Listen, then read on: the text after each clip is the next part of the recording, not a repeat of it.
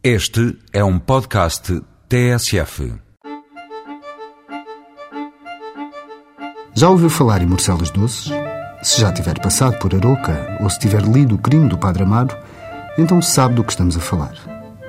A morcela de Aroca tem a sua origem no convento de Santa Mafalda, mas a sua fama estendeu-se até Aveiro e com diversas versões. Essa de Queiroz fala na bela morcela doce que a senhora Joaneira, mãe da voluptuosa Amélia, fazia para o cônego Dias, que tinha sido em tempos o professor de moral do Padre Amaro. A história não acaba bem, mas a morcela não teve nada a ver com isso. Há várias versões desta morcela doce, chegando a usar-se ovos e lombo de porco.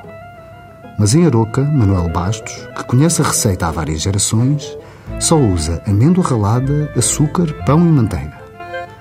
O pão que Manuel Bastos utiliza é um pão especialmente confeccionado para a morcela de Aroca, feito à base de farinha branca. Mas vamos à receita.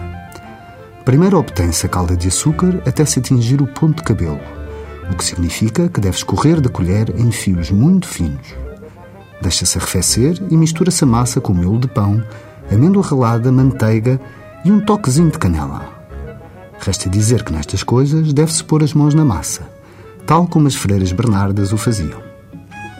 Depois calda-se a morcela em água a ferver para que fique formatada. Na hora de servir, fazer como uma morcela normal.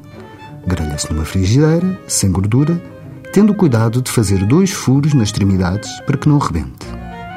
O morcelo de Aroca é presença habitual nas festas gastronómicas do Conselho de Aroca, mas não deixe de provar todos os dias na Confeitaria Rainha, no Largo Dr. Ângelo Miranda, em Burgo, Aroca bons sabores e até para a semana com mais produtos tradicionais portugueses.